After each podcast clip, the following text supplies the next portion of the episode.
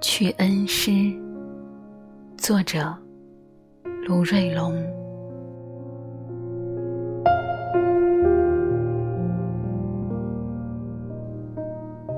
七八丈高了，四十二岁的水山，笔直的站在门前，像一个被罚站的孩子。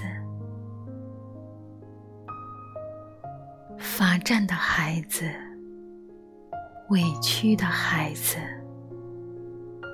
他一直守在家门。雾从岸上升起来，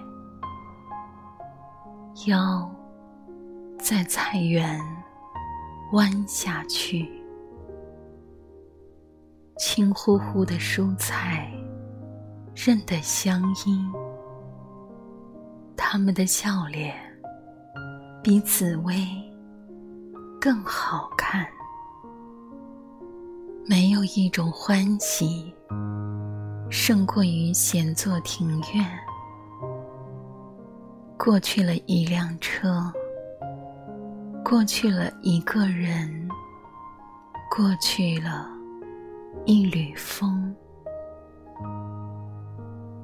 路在眼前失踪，白云不语，高深莫测。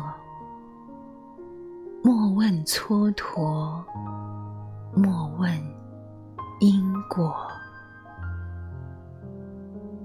回家的孩子，就是回头的孩子。